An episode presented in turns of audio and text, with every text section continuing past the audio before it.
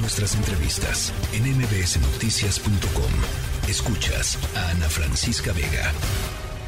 La prioridad de nuestra agenda compartida hoy es que Norteamérica sea el lugar más competitivo, próspero y resiliente del mundo en materia económica y fortalecer nuestra relación económica entre nuestros países, eh, apoyar empleos bien remunerados.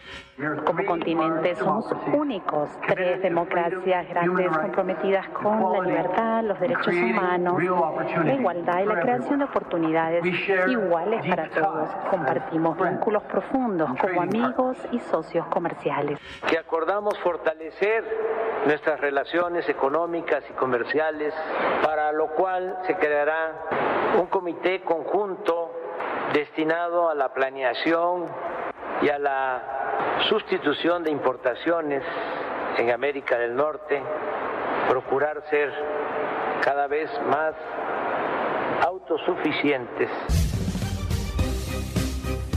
Bueno, acabó ya, acabaron ya los trabajos eh, intensos estos tres días, un día de cumbre de líderes de América del Norte y dos días, uno dedicado a Estados Unidos, otro dedicado eh, a la relación México-Canadá. Y la pregunta es, eh, ¿con qué te quedas, mi querida Lila Abed, politóloga internacionalista, directora adjunta del Mexico Institute allá del Wilson Center en la capital de los Estados Unidos? Te saludo con gusto, Lila. Feliz año, primero que nada. Ana Francisca, muy feliz 2023, un gusto siempre estar en tu espacio. Y con lo que yo me quedo más que nada de la cumbre de América, bueno, de líderes de América del Norte, es la competitividad estratégica de la región.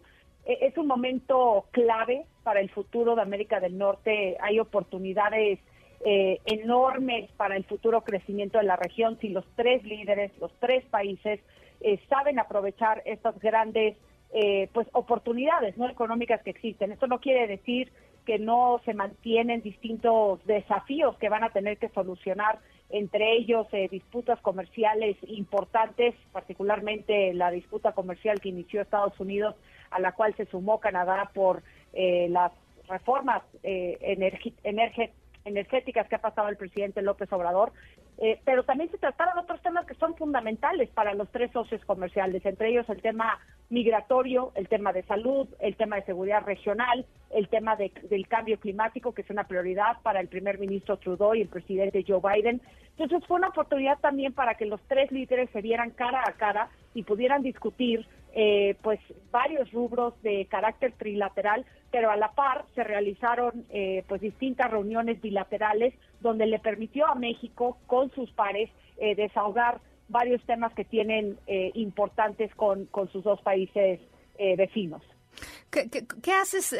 qué, te parece, digamos, todo este esta narrativa, vamos a llamarla así, de que los países decidieron dejar de lado el tema energético para concentrarse, digamos, en lo que no está en lo que no está trabado eh, eh, y, que decidieron no hablar sobre el tema energético. No hay mención del tema energético. Ayer en la conferencia de prensa hablaron de medio ambiente, ¿no? Que es como tangencialmente relacionado con el, con el eh, tema energético, pero no, no directamente, pues hablando sobre, sobre la política energética.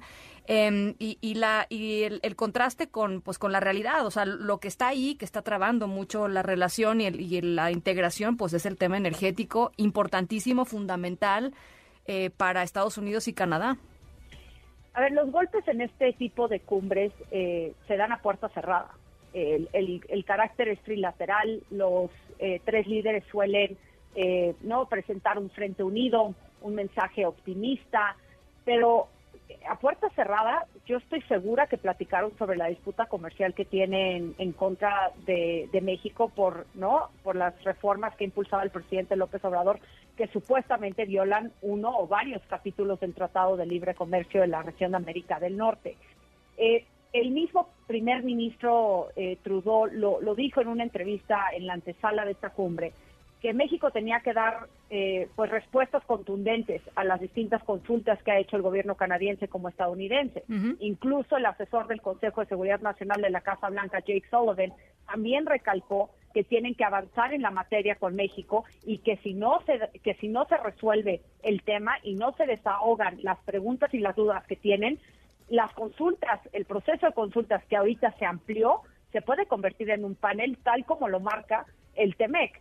Entonces, claro, el comunicado, si lo lees, marca acciones concretas genéricas eh, de unidad, eh, optimistas, pero esto no quiere decir que los tres líderes no tocaron fibras muy sensibles y que desde luego vamos a ver las consecuencias o las soluciones de ellas en el futuro muy próximo. Eh, finalmente te quisiera preguntar, Lila, el... Um, eh, tener, digamos, una relación cercana entre ellos y, me remonto a la relación, por ejemplo, y a las agresiones recibidas por el presidente Trump em, en su momento. Es decir, tener una relación eh, pues respetuosa, eh, educada, cercana, eh, ¿importa? Claro que importa, pero también hasta cierto punto es a fuerza, ¿no? es mejor llevarte bien con tu vecino a tener roces todo el tiempo. por, por estar geográficamente cercanos, por la amplitud de temas que abarca la agenda bilateral, claro que van a surgir diferencias que tienen que desahogar Estados Unidos con México. Eh, vimos una calidez importante entre el presidente Joe Biden y el mandatario mexicano. Eh, hay que recordar que eh, Joe Biden es un hombre nato en la diplomacia, tiene una larga trayectoria en política exterior cuando fue miembro del Congreso de Estados Unidos, ocho años vicepresidente del, del expresidente Barack Obama. es una persona que entiende la diplomacia. Por eso aterrizó en, en AIFA. si eso le podría ayudar poquito a mejorar la relación con AMLO, lo va a hacer y lo hizo, aunque despegó después del aeropuerto internacional en la Ciudad de México. Ahora, en el discurso que intercambiaron Andrés Manuel López Obrador y Joe Biden en la reunión bilateral, ahí es a donde vimos que sí existen diferencias profundas en cuanto a la visión y la ideología de ambos mandatarios. Por un lado, el presidente López Obrador otra vez insistió en el abandono de la Casa Blanca hacia el hemisferio occidental, el desdén hacia América Latina, y le exigió al presidente Joe Biden hasta cierto punto que invirtiera más en la región.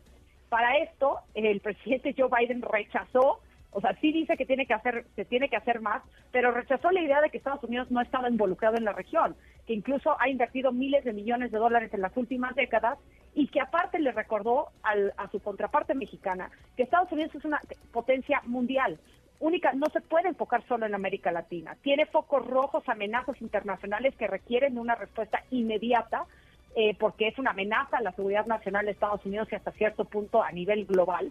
Entonces, creo que sí hay diferencias. Esta insistencia también por parte del presidente López Obrador de integrar a toda la región de América Latina no tiene eco en la Casa Blanca y se ve reflejado en el mismo comunicado.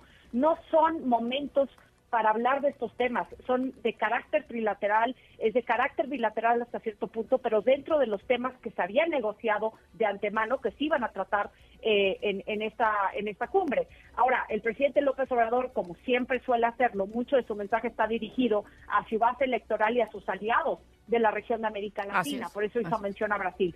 Pero sí, sin duda importa una buena relación, pero esto no quiere decir que todo eh, camine de manera perfecta.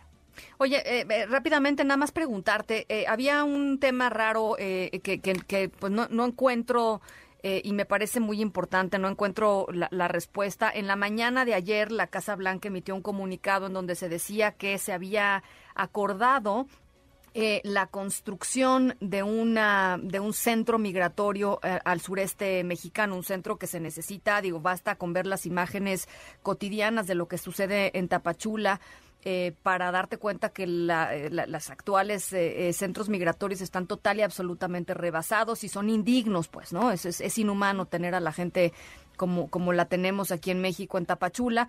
Decía la Casa Blanca, se acordó hacer este centro, este centro migratorio y el presidente López Obrador dijo que no. algunas horas después, ¿hay claridad en la prensa de Estados Unidos sobre, sobre este tema?